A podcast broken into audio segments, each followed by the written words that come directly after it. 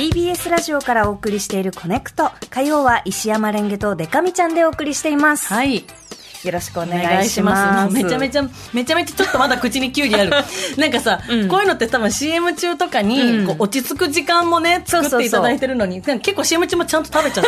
やっぱりね いろんな味試しちゃいました。キュウリ一回出てくると止まらないね。止まんなくなっちゃうポリポリ。うんということで、えーここからは今一押しの TBS ポッドキャストとあなたをつなぐポッドキャストコネクションです。はい今回ご紹介するのは武田ダニエルの何が何だか。お1997年生まれ、カリフォルニア出身のライター。武田ダニエルさんがお送りするポッドキャスト番組です、うん。日本とアメリカの Z 世代の違いや、うん。セルフラブの重要性そしてラジオとの出会いについておしゃべりしています、うん。えー昨年11月に初の著書「世界と私の A to Z」が、えー講談社から発売、えー Z 世代当事者であるダニエルさんがアメリカと日本のカルチャーから今を読み解くエッセイとなっています。これすごい評判で、ね。結構もう本屋さんでも平積みされててめちゃめちゃ見かける。めっちゃ売れてんですよ、うん。うん。であの内容としては例えば、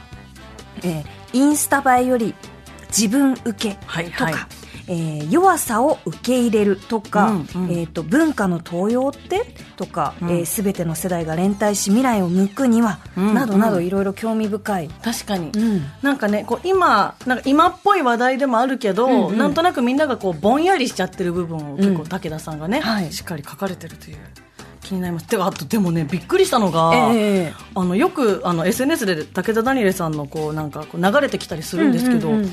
あのこんなにお若い方って知らなくって。そう。ね。ね。えびっくりですよ。私もであのやっぱり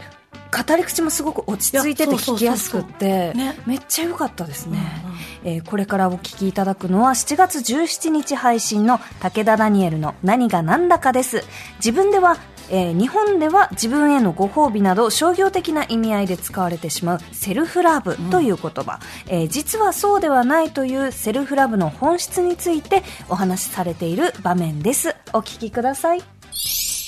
まあそもそもセルフラブっていう話に行くと、なんかすごいラディカルな行為なんですよね。自分を愛するって。で、自分を愛するって言葉だけで見るともうなんかなんでこのクソみたいな、なんか表層的な言葉でって思う人も多いと思うし、なんか自分も結構思ってたんですけど、この資本主義社会に生きてると、自分の人間としての価値が全てこう労働力だったりとか、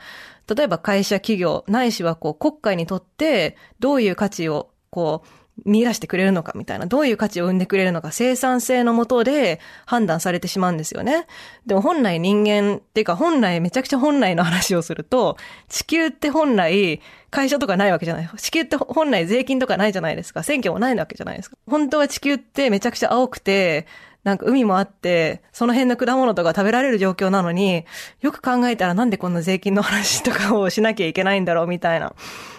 で、結構その自分の人間としての人権だったりとか、結構動物的な部分での行動制限だったりとか、働かなきゃいけないとか、なんか寝られないとか、食べられないとか、なんかそういうこう、一人間としてのあり方をめちゃくちゃ否定してくるじゃないですか。世の中で普通に生きてたら。満員電車とかマジでもう、ま、それまんまだと思うんですけれども、なんかそういうのとかも、やらなきゃいけないわけじゃないですか。で、まあ、自分の選択の有無に関わらず、そういう状況に置かれてしまっているのは仕方がないことなんですけれども、まあ、そういう社会に住んでいる以上は、自分を愛するっていう行為自体が、こう、すごく抵抗の一種なんですよね。だから例えば、その、ちょっと変わった例を出すと、昼寝をするとか、あの、何も考えずにぼーっとして過ごすとかも、ある種の抵抗だというふうには言われていて、例えばその、なんか明日締め切りあるし、なんかメール返さなきゃみたいな気持ちを、なんかすべて、いやでも今は自分の時間だし、今はそもそも仕事外の時間なんだから、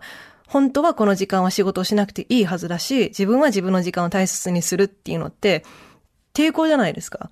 で、それが結構自分を愛することというか、例えばもっとこう、カジュアルな例で言うと、友達が今日飲みに誘ってくれたと。で、まあ本当はまあ行きたい気持ちもあるはあるけれども、ちょっと風邪気味だし疲れてるし、なんか本当は家でこう猫とゆっくりしたいみたいな。でもなんか友達に断ったらこう嫌われるかもしれないし、こうせっかく誘ってもらったしって結構日本人ってそういうこと、こう、思いやりとかもあるので、なんか申し訳ないみたいな気持ちで、ノーって言えない。で、他のことに関しても、例えば、お願い事とか頼み事されたらノーって言えないみたいな人も多いと思うんですけれども、まあその、セラピー用語というか、そういう精神的な用語で、そう、バウンダリーっていう言葉があるんですけれども、まあその境界線を引くっていう、自分を守るために境界線を引くことが大事って。ここからここまではいいけど、ここから先はちょっと NG っていうのを守ることも自分を愛する行動なんですよね。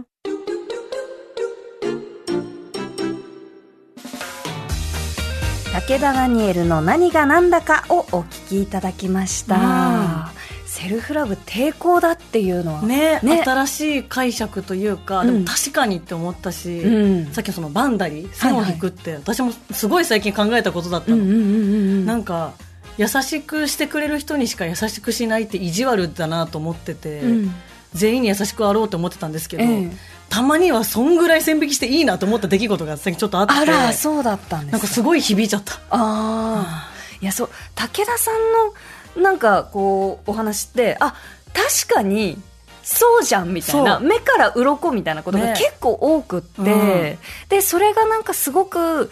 いわゆるその、すごくなんだろうな、勉強されてるな、賢いな、ふーんっていうところで終わらない、うん。なんか、その生身の考えとか生活に地続きな感じがして、ね、親しみやすさももあるというかね。本当ですね、うんうん。